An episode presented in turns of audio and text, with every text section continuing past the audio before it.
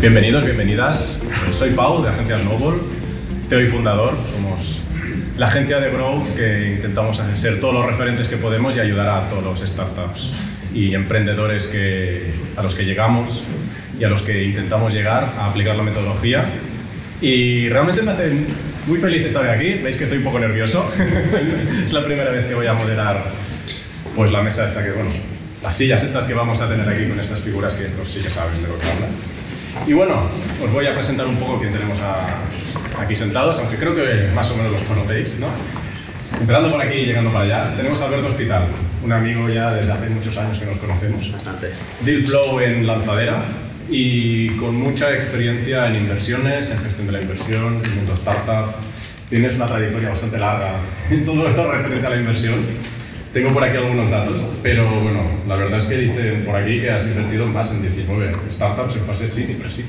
Correcto, a través, de, a través del vehículo de, del Eversar, eh, que fundamos hace pues, dos años, con el propósito de invertir en, en 20 startups, pre-seed y seed. Con, con ese propósito de pre-seed y seed, eh, 19 inversiones 20, eh, una de las cuales es aquí nuestro, nuestro, compañero, nuestro compañero Oscar y, y que compartimos portfolio en, en otras también con, con ¿no? siempre mucho de, de la mano de, de, grandes expertos, de, de gente que recibe pues, ese, ese buen deal flow también y al final creo que, que una de esas cosas y una de esas, eh, vamos a decirlo, mmm, aportes de valor que tiene el, el ecosistema startup es que, que, realmente pues, nos juntamos todos, nos apoyamos todos y al final pues intentamos eh, sacarlo todos adelante. La verdad es que es un ecosistema muy bonito. En el momento que entras y ves todo cómo está organizado y que realmente nos apoyamos todos los unos a los otros, es bonito. ¿no? Es un, no te lo encuentras en Y pequeño. ¿Y? Y pequeño. Y pequeño. Para lo bueno y para lo malo. sí. Bueno, seguimos aquí. Tenemos a Oscar Valledor. Un placer, Oscar. Um, CEO y responsable de la estrategia y diseño y dirección creativa de Lobster. ¿Conocéis Lobster? Pues aquí lo tenemos.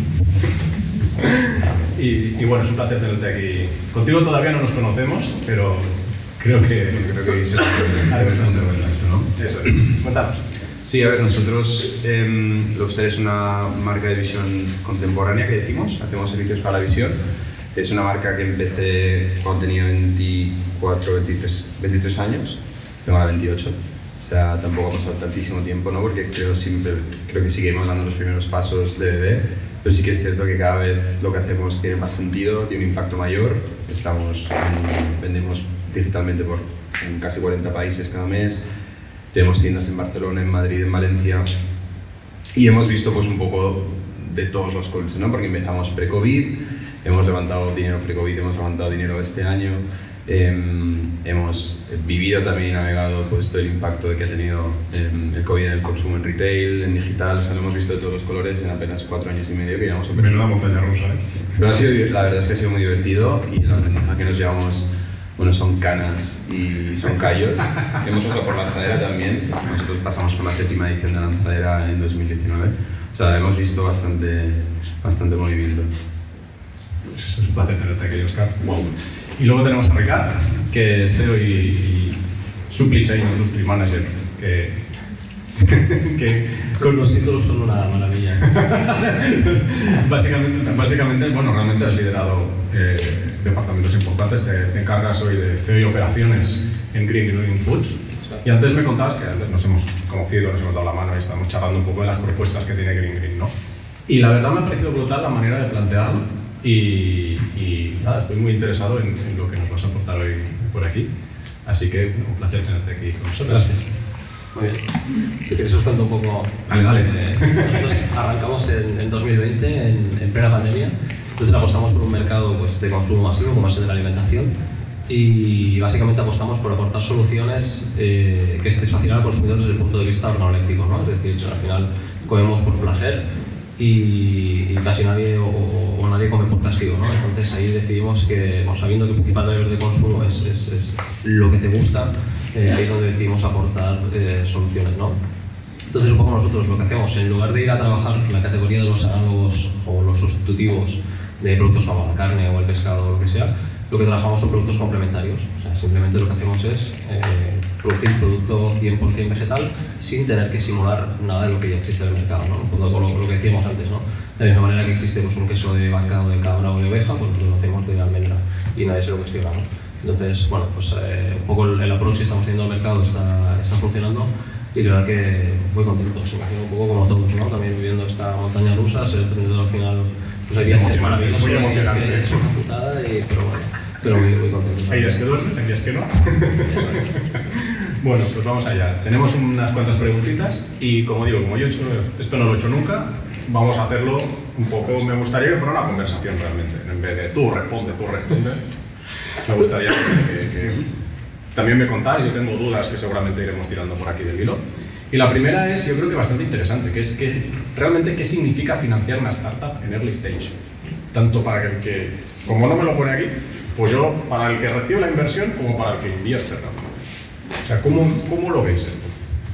Pues mira, si yo me aventuro. eh, en este caso, para nosotros ha sido la primera vez también que, levantamos capital. Y, yo creo que ha sido un poco como, un doble check, ¿no? Como para nosotros era, fundamental, antes de ir a pedirle dinero a nadie, haber validado que tanto el modelo de negocio como producto era, era correcto, habíamos podido validarlo con el mercado. Y la verdad es que, o sea, que ha sido un poco también un aprendizaje, ¿no? O sea, es decir, cuando empiezas a ver a diferentes fondos, a diferentes eh, players y te empiezan a dar su feedback desde otro punto de vista, también te hace cuestionarte... Se abre el prisma un montón, se abre el prisma un montón, porque te, te encuentras escenarios que no te habías planteado, No, no, totalmente. Al final tienes gente analizando tu empresa o tu organización de una manera que ni tan siquiera tú habías hecho, haciéndote preguntas que, que tú tampoco te habías planteado, ¿no? Y dices, "Hostia, no sé si... Pero bueno, un poco nosotros lo que, lo que, nos, ha, lo que nos ha servido mucho también era eso, ¿no? Para, para, para validar que el enfoque eh, era correcto. Muchas veces pues, pues te el ombligo y dices, "Joder, esto es una maravilla, lo haciendo súper bien, pero, pero no validas lo suficiente, ¿no? Entonces yo creo que... Bueno, no, quizá no cumples esas métricas que realmente te dan toda la información como para seguir adelante. Porque hay veces que cuando estamos validando, yo tomo como validación esto, pero realmente si luego lo que voy a buscar es una ronda y voy a involucrar a más personas, capital, toda la responsabilidad que eso significa, hostia, esa validación tiene que estar muy bien validadita. Y a veces no son ciertas métricas que puedan rozar la vanidad, sino que van un poquito más allá. Esto es un aprendizaje que nos llevamos que, Sí, sí. bueno, choque de realidad incluso a veces. Sí, ¿no? sí, sí, sí.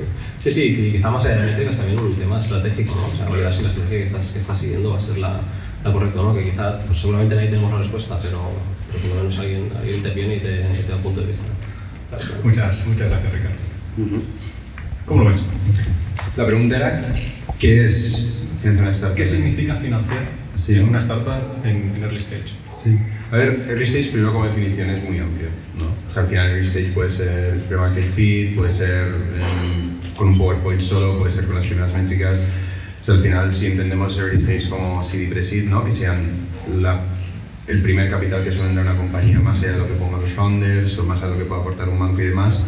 Em, al final es un tipo de financiación donde suele ser todo un poquito más flexible o rápido, por así decirlo, hay menos institucionalización. O sea, está menos institucionalizado, a lo mejor porque no estás hablando de importes demasiado grandes. También es cierto que es muy diferente la definición de early stage en España versus otros países. A lo mejor lo que consideramos aquí early stage son medio millón de euros y a lo mejor en Estados Unidos estamos hablando de 3 kilos, ¿sabes? Como que cambia bastante.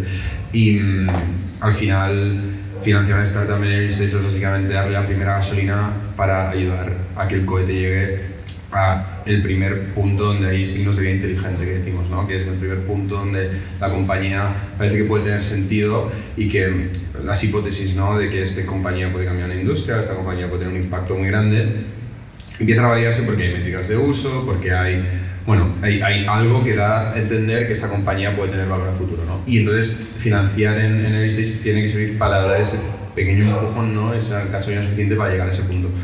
Y luego ya empiezan otros ¿Y qué significó para ti recibir esa financiación, Em, esa primera de todas? A ver, nosotros fue un poco anómalo porque la- el primer día que impuso la compañía lo pusimos nosotros, ¿sabes?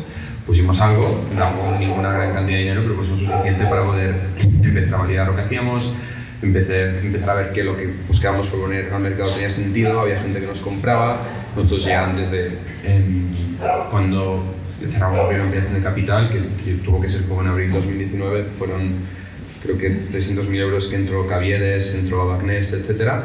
En esa eh, ya estábamos facturando algo, O sea, que realmente entrasteis a pulmón para validar, Sí. aseguraros de que el producto realmente se Sí. encajaba con las demandas, con las necesidades y demás, y entonces ahí dice, vale, check, ahora vamos a por Sí, también porque al final tenemos la suerte de que conseguimos engañar a suficientes amigos para poder tener señal mano y luego que también eh, que Eso es importante, ¿eh? Sí, y tenemos bastante responsabilidad, ¿no? De decir, que este dinero, o sea, tengo que darle como mínimo un retorno, ¿no? Porque si no, voy a faltar con mucha gente. Esta gente sabe dónde vivo. Sí, justo. Muy bien, muchas gracias. Para mí, yo, yo creo que hay dos vertientes, ¿no? La primera es cómo eso que es financiar una startup para un inversor y lo que es financiar una startup o recibir dinero para, una- para- para un emprendedor, ¿no? Es decir, yo creo que si hablamos a, a nivel de inversor es riesgo, sobre todo al final tú estás poniendo una cantidad, estás poniendo en una startup que puede ser que funcione, puede ser que te devuelva una rentabilidad o puede ser que no, entonces que, que todos lo tengamos claro. Y por otro lado, para, para el emprendedor, ¿no? Significa responsabilidad, significa, significa compromiso y significa al final el hecho de, de, hay una gente que está confiando en ti, que está confiando, porque no nos olvidemos, early stage es algo que a veces puede ser un MVP, puede ser algo que no esté validado, puede ser que no tenga un product market fit, puede ser que incluso no haya testeado con, con clientes de, de verdad. Y, y realmente pues es eso, ¿no? es esa parte de demostrar ese, ese compromiso y, y demostrar un poco que tú con, con ese dinero vas a ser capaz de, como mínimo, hacer algo más. Es decir, de ir al siguiente nivel, pasar a un, a un, a un next step. ¿no? Pues me ha encantado. me ha encantado, me ha encantado. Al final creo, y, y- y creo que entre nosotros tres podemos decir que, que algo que sí que vemos en, en el día a día ya a nivel emprendedor como a nivel, a nivel inversor, que no es fácil financiar una startup en early stage, no es fácil.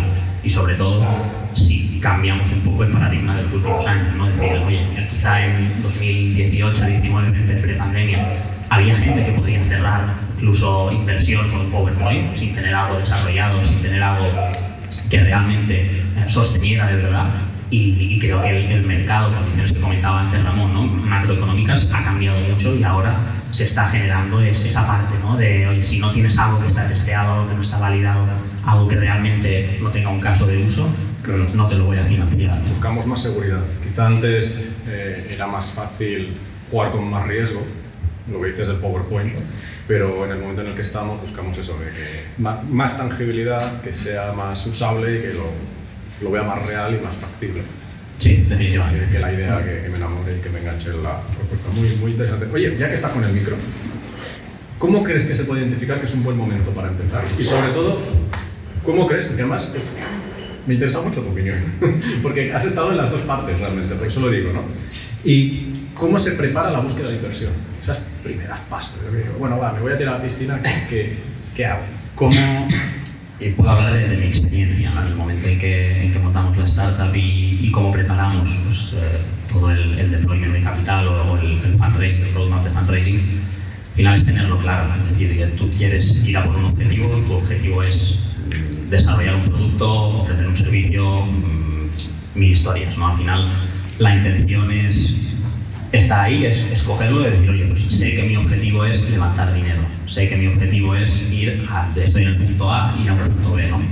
Entonces yo creo que, que un poco es, es eso, es tenerlo claro sobre todo y, y rodearte de gente también que, que sea profesional y que sea buena. Mm, Yo he cometido muchos errores eh, por, por- y esto no, queda feo decirlo ahora, ahora a todo pasado, pero he cometido muchos errores de, de haberme rodeado de gente que principio sí que creía que, que me podía servir, que podía ser útil para, para acompañarme también en ese camino y luego ver pues, o, o- o dejar entrever que quizá no era la mejor, la mejor persona. ¿no? Al final rodearte de los mejores, ya sea pues, con un buen abogado, un pacto de socios, ya sea con un buen CTO que te pueda aplicar un buen código, ya sea con una buena persona de, de operaciones que te pueda ayudar en, en temas de logística, etc. Creo que, que la gente la que rodea, en este caso a- al CEO, tiene que ser eh, muy cercana y tiene que ser de, de- de plena confianza.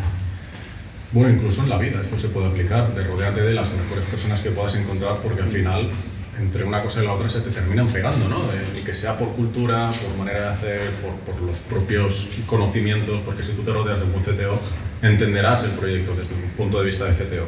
Si tú te rodeas de un buen head of growth, entenderás el crecimiento desde esa perspectiva, porque a veces el CEO pues, le falta, evidentemente, ya nos gustaría no los dos saber un montón de todo, pero nuestra T suele estar más pronunciada en, en una de las áreas. Y este tipo de... de y, eso es lo que comentabas, ¿no? también saber uh, explicar el mensaje y que ese mensaje llegue a, a, a esa persona.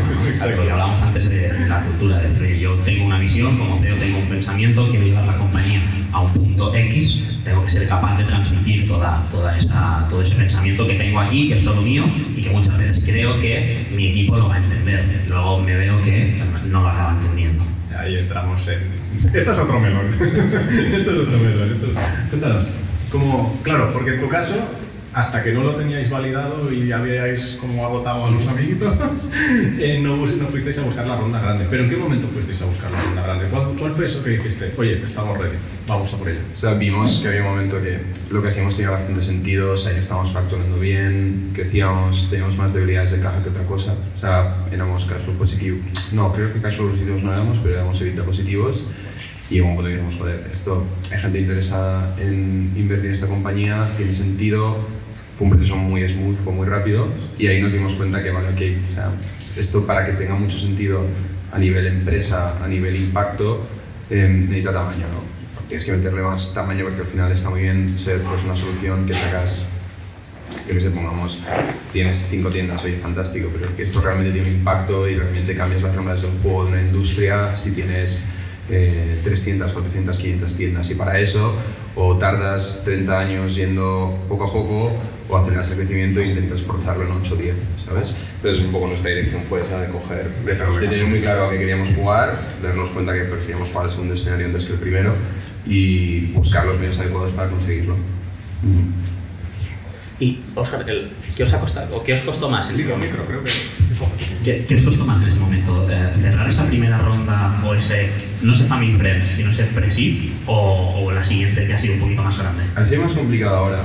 Eh, nosotros, o sea, todavía no es público, ¿no? pero acabamos de cerrar, bueno, porque justo estamos hospitalando esta semana, en parte con dos, etc. Eh, acabamos de cerrar una ronda en, entre equity, deuda y tal, poco superior a los 2 millones y medio de euros. Entonces, eso es, ha sido sustancialmente más complicada esta, con economía mucho más sana a nivel negocio y con mucho más conocimiento del mercado, mucho más rodaje, o sea, con menos incertidumbre que las primeras, cuando éramos, eh, no teníamos realmente mucha idea de lo que estábamos haciendo. Y esto es obviamente pues, lo que comentaba Ramón antes, a, nivel macro está bastante complicado.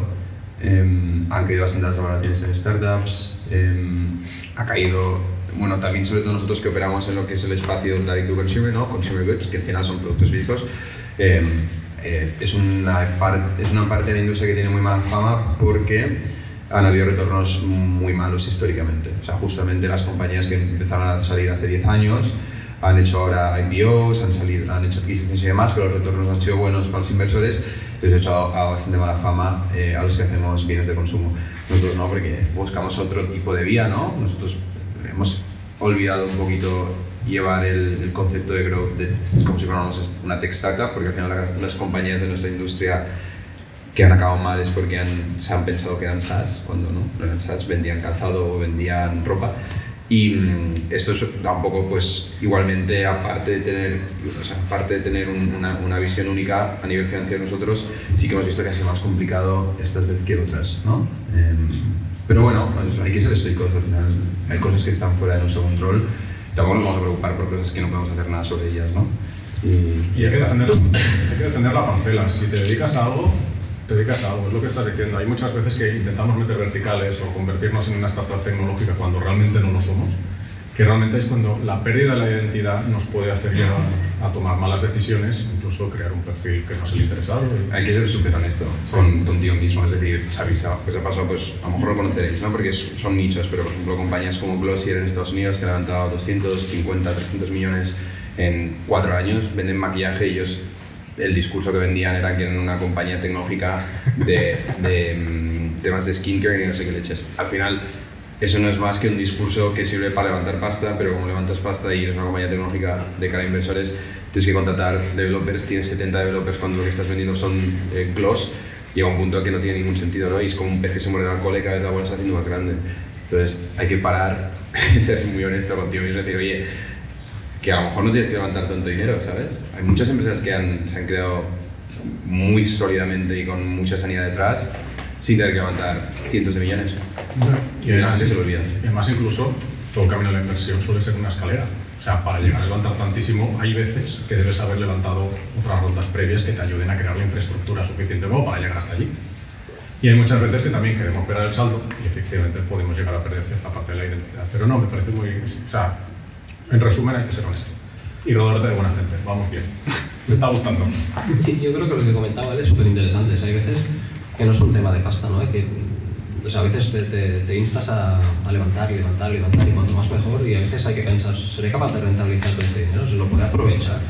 ¿Qué hago con esto? No, sí, porque al final tampoco es un tema de dinero muchas veces, es un tema de tiempo, es un tema de mercado, es- es- son, varios factores que no solo es únicamente dinero, ¿no? A veces nos preguntamos, si hubiera tenido más dinero, hubiera hecho más, hubiera llegado más lejos, a veces sí, a veces no, ¿no? Entonces yo creo que, que- que contar con esa parte, decir, oye, eh, tener muy claro hacia dónde quieres ir y dónde quieres llegar y, y qué es lo que necesitas, pero justo lo que necesitas, ¿no? No- porque al final pues también estás teniendo parte de tu compañía, es una responsabilidad, al final tienes que, que tener una rentabilidad y, y evidentemente pues, pues los inversores que te acompañan pues, pues eh, al final también pues, se la están jugando, ¿no? Entonces yo creo que, que, o sea, que no podemos banalizar el hecho de levantar dinero y trabajar simplemente para levantar dinero, olvidarnos de la rentabilidad de la compañía, de los objetivos que tenemos como, como empresa. Para mí hay un concepto que es clave en esto que dices, que es el momentum. Hay un momento para hacer las cosas, para entrar, para salir, para accionar, para pensar, para, para levantar, para rentabilizar. Y si tenemos controlado, que es la parte más difícil, pero si tenemos controlado el momentum y sabemos cómo medir ese momentum, sabemos cómo ponernos indicadores que nos digan, oye, hemos llegado aquí y esto lo que nos permite es estar preparados para la siguiente etapa. Que esto trabajo, desarrollo bastante complejo, pero se puede llegar a hacer. Es lo que realmente te permite coger rebufo y aprovechar cómo estamos ahora para pasar a esa escalerita que decíamos, ¿no? Para, para ir subiendo escaloncitos. Entonces muchas veces es, oye, es el momento para hacer todo esto. Porque igual no, pero lo estoy construyendo. Y tengo que ser también consciente de que estoy construyendo eso para llegar a ese objetivo. Sí, sí, totalmente. Sí, además, eh, o sea, el- el- yo creo que el, que el punto justo es ese, es decir, ¿cuál es mi objetivo? ¿Cuál va a ser mi estrategia? O sea, si al final lo que pretendo es liderar un mercado y quiero llegar primero, pues a lo mejor sí que es una cuestión de dinero. Pero si a lo mejor estoy consolidando, validando producto porque hacia donde voy es hacia pues, un punto más de calidad o lo que sea, pues es que a lo mejor no es ese momento el de empezar a levantar dinero y, y empezar a quemarlo por, por- simplemente por tenerlo y por quemarlo, ¿no? Que, que, bueno, pues justo ahora lo que estábamos viendo, pues valoraciones de empresa que caen, eh, gente que levanta muchísimo dinero a partir de un PowerPoint, entonces, bueno, parecía como que era, ¿no? era, era un tema de ocio casi casi antes, pero, pero yo creo que hay que tener una responsabilidad y ser consecuente con lo que, con lo que uno hace. Totalmente de acuerdo contigo. Yo, yo solo quiero decir un inciso a todo esto. eh, ahora es un momento cojonudo para invertir realmente porque lo que está pasando es que hay un apuro bastante guay dentro del mercado. Es decir, al final. eh, no, no, y esto es cierto, o sea, que no se nos olvide. Darwin estaría orgulloso. No, pero sí que es cierto que ahora es un momento muy bueno para invertir. porque El problema principal es que cuando hay mucho dinero en el mercado, que es lo que pasa en 2020, 2021, etc., hay mucho ruido y hay mucha competencia entre inversores. Las valoraciones suben, las compañías no tan buenas también se financian. Es decir, hay demasiado ruido y, y- y no salen buenas oportunidades. Ahora que se ha secado todo, las compañías malas mueren, las compañías buenas aguantan, son como cucarachas, ¿no? Em, y eso hace también que habiendo menos dinero hay mejores oportunidades. ¿sabes? Bueno, y es retrospectivo, porque si desde fuera se te ve que aguantas, eso fomenta que luego en las rondas se te apoye. Sí, eso es lo que debería ser, pero no tiene por qué ser así. Pero Ya. te he torcido un Ya, poco, ¿no? Sí, sí, Pero justo, ¿eh? Yo considero igual, no sé si Ramón estará de acuerdo o no, pero creo que ahora es un buen momento para invertir en compañías. Está por ahí, está. Seguro. Dice que sí. Bueno, tengo más preguntas por aquí. ¿Cuáles son los principales retos a los que se enfrentan los emprendedores al financiar la startup en fases tempranas? Retos, es que eh, cada cosa ínfima es un reto para un emprendedor que, que acaba de empezar. Es decir, oye, pues desde montar un equipo hasta montar un producto, hasta montar eh, una cadena de operaciones buena, hasta que el producto viene defectuoso, si lo importas o lo exportas, etc. Al final yo creo que, que retos es, eh, piensa que una startup más early stage es- está todo por hacer. Eh, y en el momento en que, en que algo falla, tienes que volver a empezar. Lo, lo comentamos con Ricardo, ¿no? Decir, oye, a lo mejor lo que ayer te servía, dentro de dos días ya no te sirve. ¿Por qué? Porque has crecido y has evolucionado tan rápido que tienes que, que, seguir adelante. Tienes el, al final el tiempo te acaba comiendo. Te oye, pues, ¿cómo puedo ir solventando todos estos problemas? ¿no? Pues a nivel de, de, rapidez, básicamente. Sí, yo creo incluso que aquí hay un tema de foco, porque como está todo por hacer, hay muchas veces que nos encontramos haciendo cosas que no son ni importantes ni urgentes ahora. Y lo, hay que saber priorizar muy bien, porque las primeras fases son cortas. No puedes estar en, bueno, sí que puedes, ¿no? pero no puedes estar en early stage tres años, porque hay cosas que hacer, hay que validar y una validación, claro, cuanto, un, experimento, cuanto más tardes en validarlo, menos consistencia tiene. Entonces, lo que significa esto es que debo identificar muy bien qué debo hacer ahora que puede generar impacto. Porque si no hago esto y quizá me dedico a otras cosas, eh, generaré una estructura pues, frágil, inestable. ¿Cuántas veces hemos, hemos visto ¿no? que al final un, emprendedor se enfoca única y exclusivamente en levantar capital, no está levantando ese capital y está dejando atendido, desatendido toda la parte de negocio, ¿no? toda la parte de, de, las operaciones, de marketing, de tecnología, de, cultura de equipo también? ¿no? Pero yo estoy solo tan, tan, tan focalizado en levantar ese dinero y estoy viendo que no estoy siendo capaz de levantarlo, que todo lo que hay detrás lo estoy dejando desatendido. Exacto, de hecho, una de las cosas curiosas, añadiendo aquí, es que el, en Snowball una de las cosas que nos encontramos mucho, trabajamos mucho con SaaS, y que uno de los problemas suele ser el onboarding, la activación. Tengo dinero, tengo tráfico, pero no consigo que una cosa mache con la otra. No consigo rentabilizar el tráfico, no consigo que la gente supere ese onboarding y al final es, ostras, ¿cómo puede ser que algo que es tan, tan, tan, tan, tan fundamental y que realmente le das mucho sentido al proyecto esté fallando tanto. Evidentemente es muy complejo, si fuera fácil, pues estaría todo, todo Claro, Pero es curioso cuando el, el, foco muchas veces lo apuntamos hacia lo que sabemos hacer y no hacia donde deberíamos apuntar. O donde nos encontramos más cómodos, donde nos interesa. que al final pues, uno se siente más capaz, capacitado para, para acabar ejecutando. Es decir, oye, es, este departamento que no me acaba gustando tanto, que lo gestione otro, que lo que, que Esto no me gusta. que lo haga Al final un poco, un poco también eso. ¿Cómo lo ves tú? Mm. Menudo melón hemos abierto. No, la pregunta era ¿qué es lo que... Mm, ¿Cuáles son los principales retos a los que nos enfrentamos los emprendedores al financiar las startups en fases tempranas? Es una combinación de la parte del foco, obviamente. O sea, el tema del foco, obviamente. Al final, nosotros nos ha pasado, ¿no? Justamente este año que hemos tenido que hacer fundraising, consume mucho, te quita energía. O sea, a mí lo que me mola es diseñar gafas, diseñar tiendas, montar equipos. No me gusta estar eh, yendo a la puerta a picar a la gente por dinero, tener que explicar una y otra vez. Es como el día de la marmota, ¿no? Es bastante. Es, consume muchísima energía. Entonces, obviamente, em, es complicado la parte del foco es eh, algo que está ahí y te distrae mucho, ¿sabes? Y que muchas veces también em, va incluso en contra de los intereses de lo que serían los inversores de la compañía, ¿no? Pero bueno, esto, esto se olvida muchas veces, es fácil. Y mm, luego yo creo que también que al final eh, el foco también se puede llegar incluso a trasladar a que se quedan muy desvirtuados los intereses de la propia compañía, porque hay veces que, es lo que decíamos, ¿eh? a veces por agradar a inversores o por hacer que tu discurso sea mucho más coherente con su tesis de inversión, acabas tomando decisiones estratégicas que no tienen ningún sentido.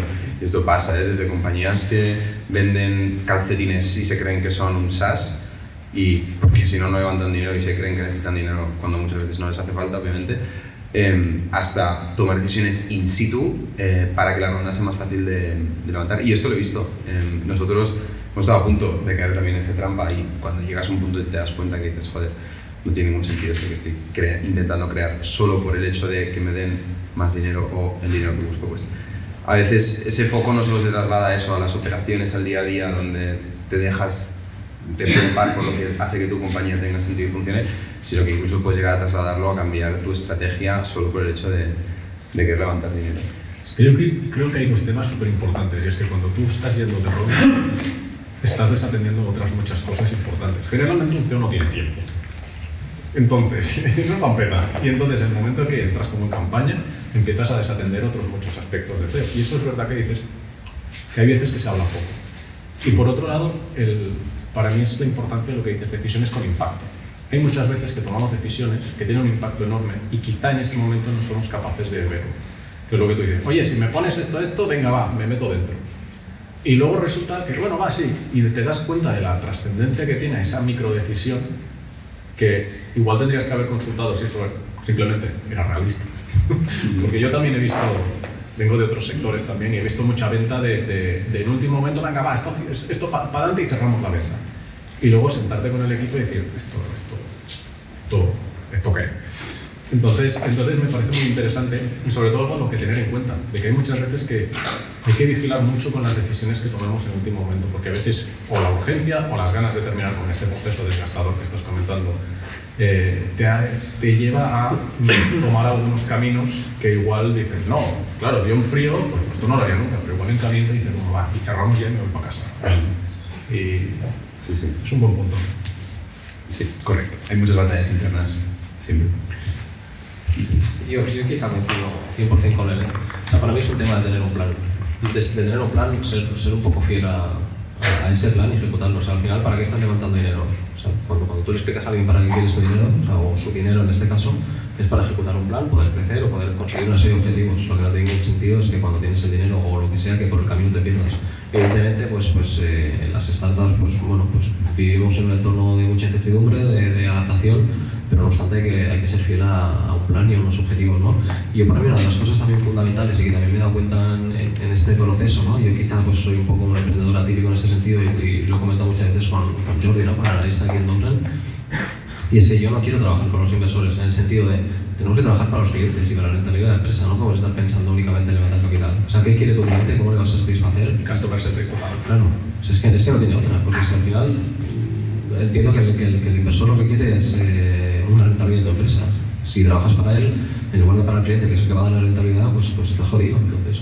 Y, y ahí, Rica, ¿cómo, ¿cómo gestionáis vosotros? Oh, me, me, sale ahora, ¿eh? ¿Sabes ¿Cómo gestionáis vosotros? ¿O cómo gestionarías tú en el momento que un venture capital eh, te exige o te, hablando plata, te aprieta para, para que vayas por una siguiente ronda?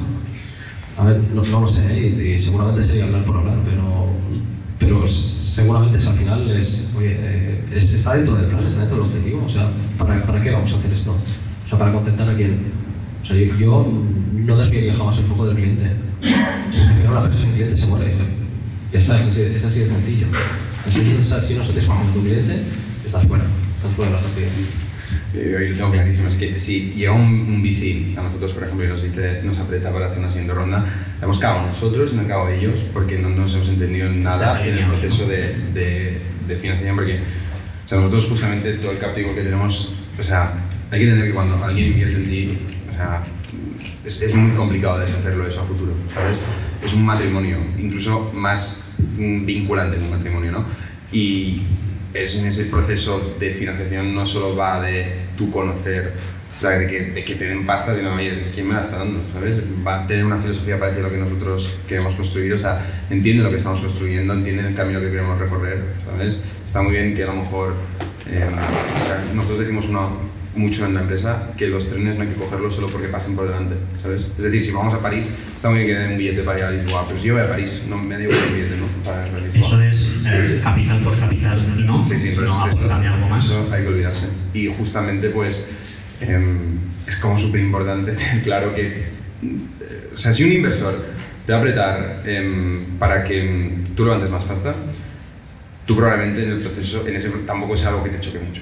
¿Sabes? Es decir, si estás más o menos de acuerdo con él y tal. Pues es que nosotros, por ejemplo, como tesis, eso sería muy, eh, muy, muy en dirección contraria de todo nuestro captivo actual y espero que futuro. ¿sabes? Yo creo que todo realmente afina hacia el mantenerte fiel a ti mismo. ¿sí? O sea, yo cuando, a ver, levantar una startup, ni es fácil, ni lo puede hacer realmente cualquiera, porque para mí es un tema de personalidad, hay que ser un currante y un batallero total, hay que tener las cosas muy claras. Entonces, realmente, si estás en este viaje, en esta pedazo de aventura, y tienes la oportunidad de, de, de crecer y que de otras personas, a través de capital, invirtiendo en ti, eh, te ayuden a, a, seguir con esta aventura y a llevarla a otro, a otro nivel, que expresión más, eh, te, te ayuden a crecer, realmente aquí viene una parte importante, que es encontrar las personas adecuadas, que el capital por el capital mmm, suele ser, bueno, pan para hoy, hambre para mañana, pero mucha hambre y muchos problemas. Y si encuentras las personas adecuadas puede ser increíble. Sí que es verdad que en el momento que estás conociendo a alguien, joder, tienes como relativamente poco tiempo para determinar si esa es la persona adecuada o no, porque aparte del portfolio que pueda tener, es la conexión, es el, el entendernos y es la profundidad que hay detrás de esa relación. Pero realmente, si encontramos las personas adecuadas, y hay veces que es que yo soy fan del pensar despacio y actuar deprisa. Y cuando tú piensas despacio, analizas y dices, vale, go, ahí es cuando realmente te puedes rodear de las personas adecuadas. Pero es que entonces, un poco, es que es mi filosofía. Y entonces, claro, esto te permite mantenerte fiel. Esto realmente, oye, está pasando un tren, va en la dirección que yo quiero, porque trenes hay. Y hay muchas veces que parece, parece que no haya ninguno más, pero hay. Y a veces tardan más, que yo he sido de los que ha llegado a día de fiesta y entonces pasaba el último tren y pensaba, me cago en la leche. Sí, pero ¿y cuando la caja aprieta? ¿Y cuando tienes 6, 7, 8, 10 nóminas a pagar? ¿Seguiríamos siendo tan fieles a ese valor o a ese... Decir, oye, voy a conocer a esa persona, ¿no? voy, a, voy a tomarme ese tiempo para ver si, si podemos compartir ese camino. ¿no? Yo te diría que allí es cuando realmente debería aparecer la creatividad. Porque Ingeniería. Ingeniería, sí, ingeniería financiera que le llamaba yo. Porque realmente ahí es el momento en el que tomas las malas decisiones. Yo las he tomado, estoy seguro que vosotros las habéis tomado, las hemos tomado todos, y estoy seguro que ahora mismo diciendo esto estamos todos pensando en esa decisión que tomamos. Pero cuando la caja aprieta, que tarde o temprano aprieta, porque somos siempre cíclicos, esto es así. Siempre. Siempre. Em, creo que es el momento de, de parar más y pensar más y respirar más hondo, porque es realmente donde más podemos patinar. Y sí que es verdad que hay que jugar un poco con la... Pero jugando un poco con lo que has dicho antes, mantenerse estoico, a veces es, todo un ejercicio. Pero, pero sí, es ese momento en el que realmente se, se, se fragua o se valida el temple del emprendedor. En plan, oye, viene una tormenta, ¿cómo vas? O sea, ta- también un poco por, por crear esa polémica. Es Sí, decir, sí, el bendito problema el que pueda escoger con quién compartir camino. ¿no? Es decir, significa que eh, mi startup o, o mi empresa al final es eh, desde unos, unos estándares elevados que a los inversores les gusta por mercado, sector, por lo que quieras. Y al final tengo donde escoger, ¿no? pero creo que muchas veces no es ese, ese el, el- el camino que, que suele pasar. ¿no?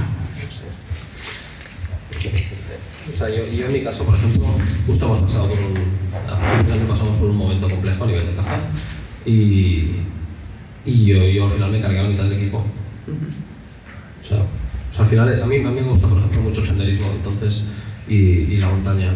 Esto es como cuando te pones unas zapatillas que te gustan mucho pero no te van bien. Es que no vas a llegar lejos, o sea, anda más despacio, pero porque es que no vas a llegar al final, te va a doler, te va a joder y no vas a poder llegar hasta el final. Entonces, ¿qué haces? Bueno, pues te paras, descansas o lo que sea, te buscas, no sé, te haces unas, unas changas con unas hojas, lo que sea. Pero esas no son tus zapatillas. Pues eso es lo mismo. O sea, al final, si, si no estás en el momento correcto, en el camino correcto, o sea, no te cases con cualquiera, porque justo lo que decía Elsa, esto es muy, muy vinculante. O sea, no vale cualquier cosa. O sea, y, y estoy de acuerdo, ¿no? Pues eh, echa tira de ingenio, busca otros canales de venta, busca otros productos, busca, no sé, productos financieros, no sé.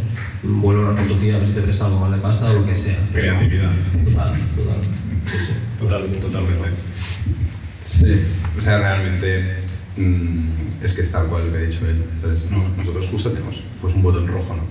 El que si se pone todo muy feo, pues la apretas y, paras el tiempo. Pero también sí que es cierto que eh, es que siempre puedes ganar tiempo, ¿sabes? A la práctica siempre puedes ganar tiempo, siempre puedes hacer magia para que todo acabe funcionando y acabe saliendo. Lo sé porque lo he hecho muchas veces y no mola mucho, pero ahora, eh, a- con- cuando miras con retrospectiva, pues mola bastante porque eh, te das cuenta que eso te ayuda a, a poder tomar decisiones mejor. Y nosotros hemos llegado a momentos tensos de caja, como muchísimas compañías, ¿no? Pero nosotros en crecimiento, pues, una vez me acuerdo de un emprendedor que me dijo, y yo estaba preocupado, ¿no? Porque nos quedaba, creo que era un mes de runway o así, y el tío me decía, ¿pero por qué te preocupa llegar a cero? Tú tranquilo, hasta que llegas a cero todavía tienes dinero. Cuando llegues a cero tampoco es el fin del mundo porque entonces empieza otro problema.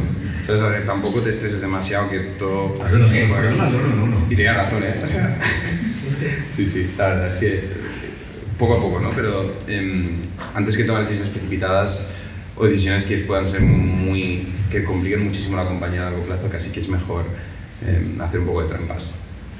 Sí. No, espérate, quédate con el micro. Que ya que, que- que estás hablando de esto. No, hay una que me, me gusta mucho, que es, ¿harías algo diferente si tuvieras que levantar la primera ronda? Em, hmm.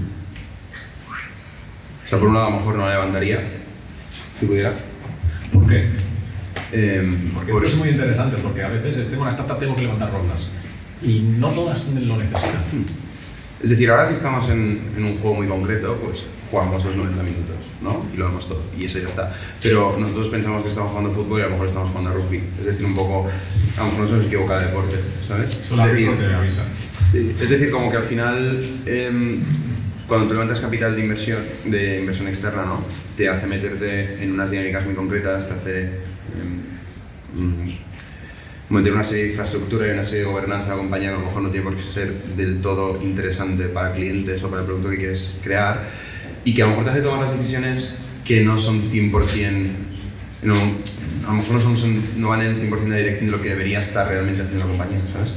Y entonces, yo creo que ahora en retrospectiva, viendo que mm, eh, somos una compañía de de consumo y demás, hay una innovación tecnológica detrás, eh, hay diferentes cosas, ¿no?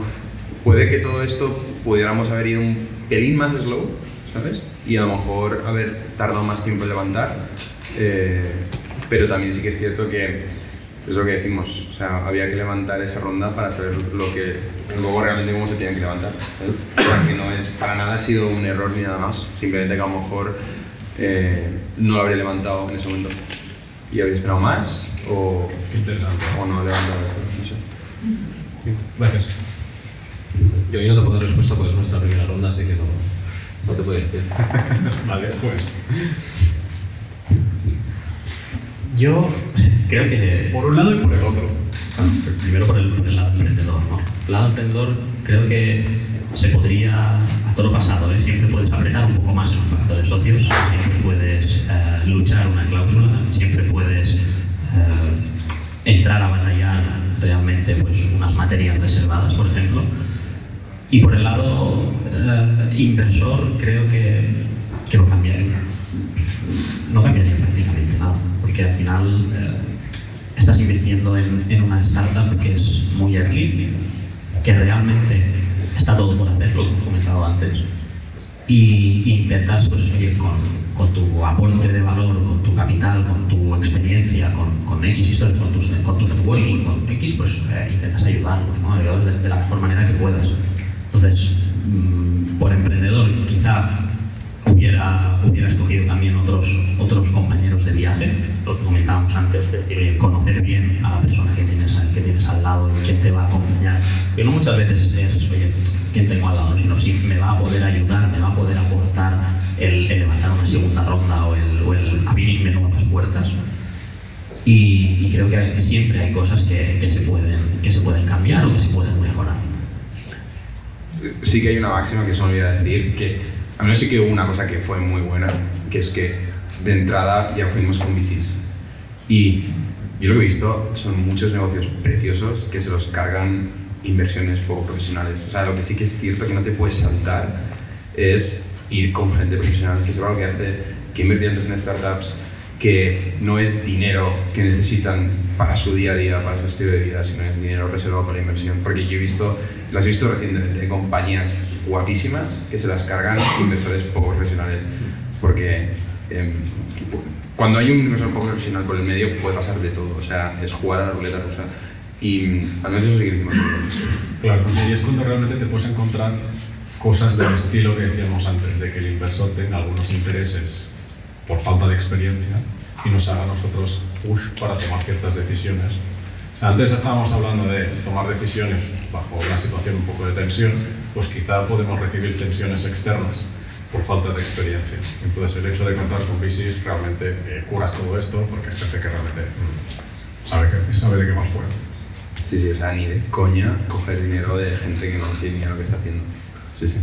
Bueno, buen Porque dinero hay mucho, ¿eh? pero hay que buscarlo. Cuesta, siempre. Lo bueno siempre cuesta encontrar.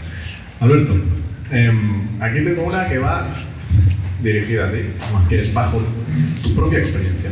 ¿Cómo hay que distribuir el capital levantado dentro de una compañía en early stage? Yo creo que depende un poco de, de qué tipo de startup tengas, ¿no? Al final, y creo que es sentido aplicar el- la lógica y el sentido común. Si eres una startup que va a desarrollar un software y que prácticamente tienes una versión 0.1, oye, dedícale esos recursos a, si levantas una ronda de 100, 150, 200, dedícale gran parte de ese, de ese capital. Lo de foco.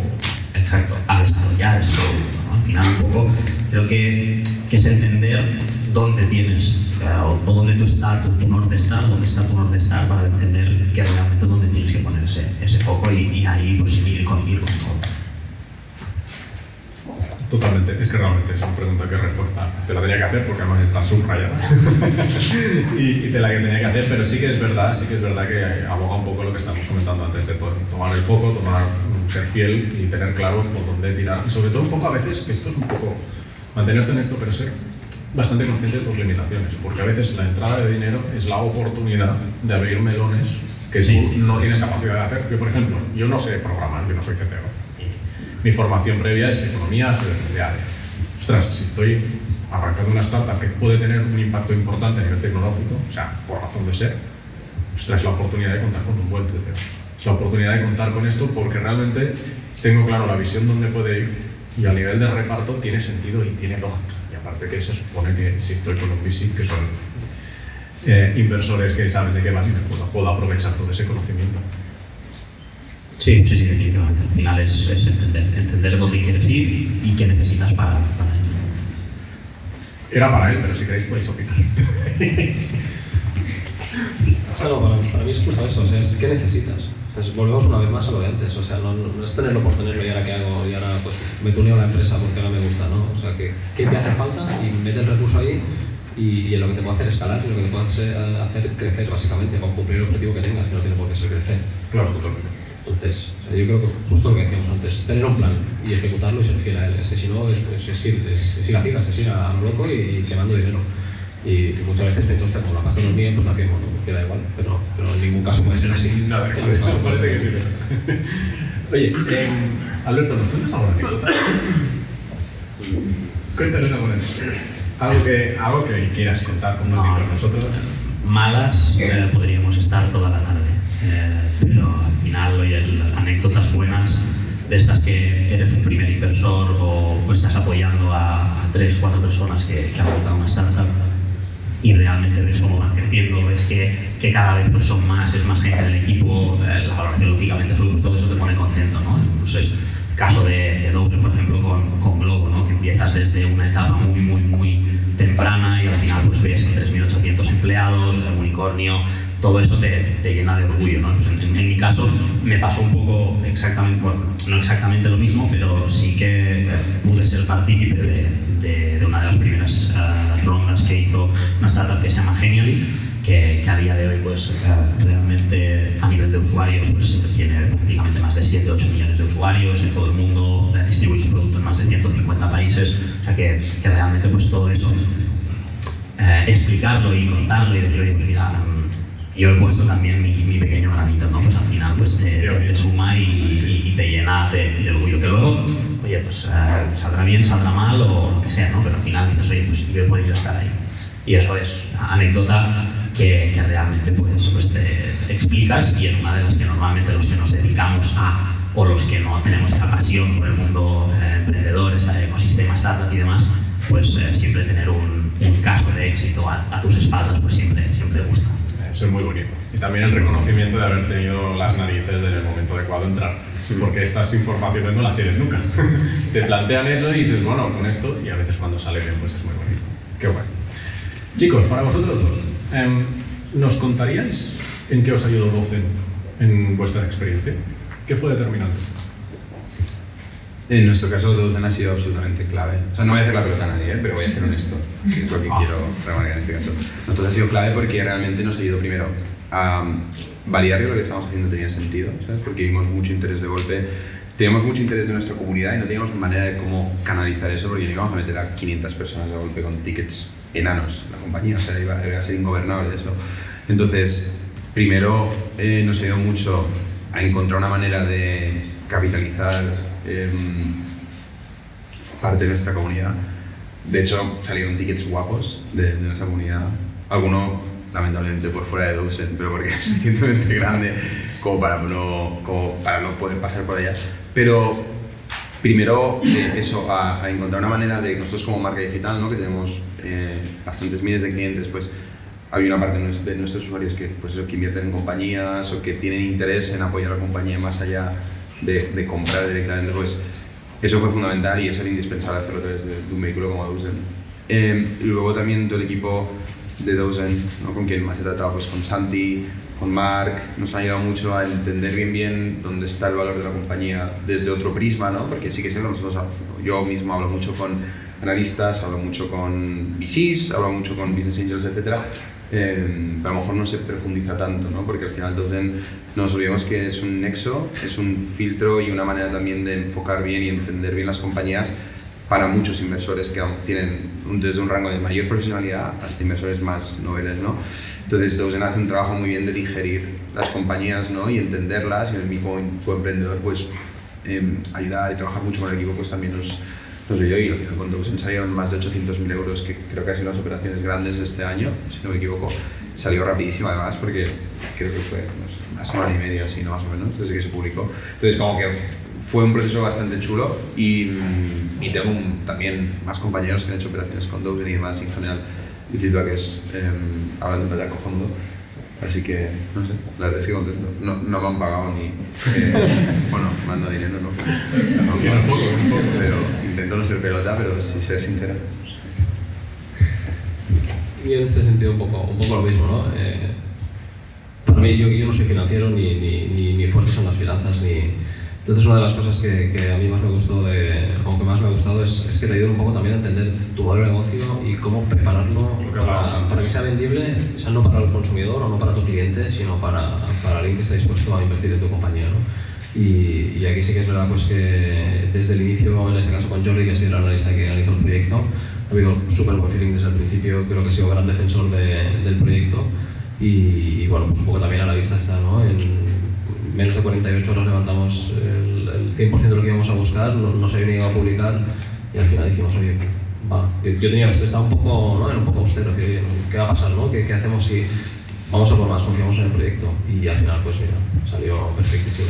Enhorabuena a los dos. De hecho, recuerdo la campaña, porque evidentemente recibimos correos y tal, y fue súper rápido. Fue súper rápido y yo, ostras, pues el cluster. Ah, oh, ostras, green, pum, pum, wow. o, sea, que realmente es, es bonito también, supongo, por vuestro lado, ver que de repente tanta gente en una comunidad como Dozen dice, oye, confío en esto, me mola, eh, me meto aquí. Porque, a ver, sí que es verdad que si estamos aquí es lo que decía antes, ¿no? Porque somos luchadores, porque realmente nos flipa y nos apasiona lo que hacemos, porque de otra manera no podría funcionar. Pero en el momento que te das cuenta de que hay personas que no conoces, que quieren formar parte de esto, dices, wow. Pero claro, tú cuando inviertes, inviertes en base, evidentemente, a, a un estudio que tú haces de la compañía, pero también hay otra parte de si el proyecto, la idea te gusta, te, te- te vibra contigo y, y- y va contigo. Y cuando ves eso, personas que dices, esta gente no sé qué es, pero está metiendo dinero en mi empresa. tío". Debe ser un, un- un sentimiento aquí dentro que, que, enhorabuena, ¿eh? Sí, sí, sentido es, es brutal. Yo estoy súper satisfecho. Sí, sí, creo que dejado bastante claro. Bueno, pues chicos, creo que ya estamos.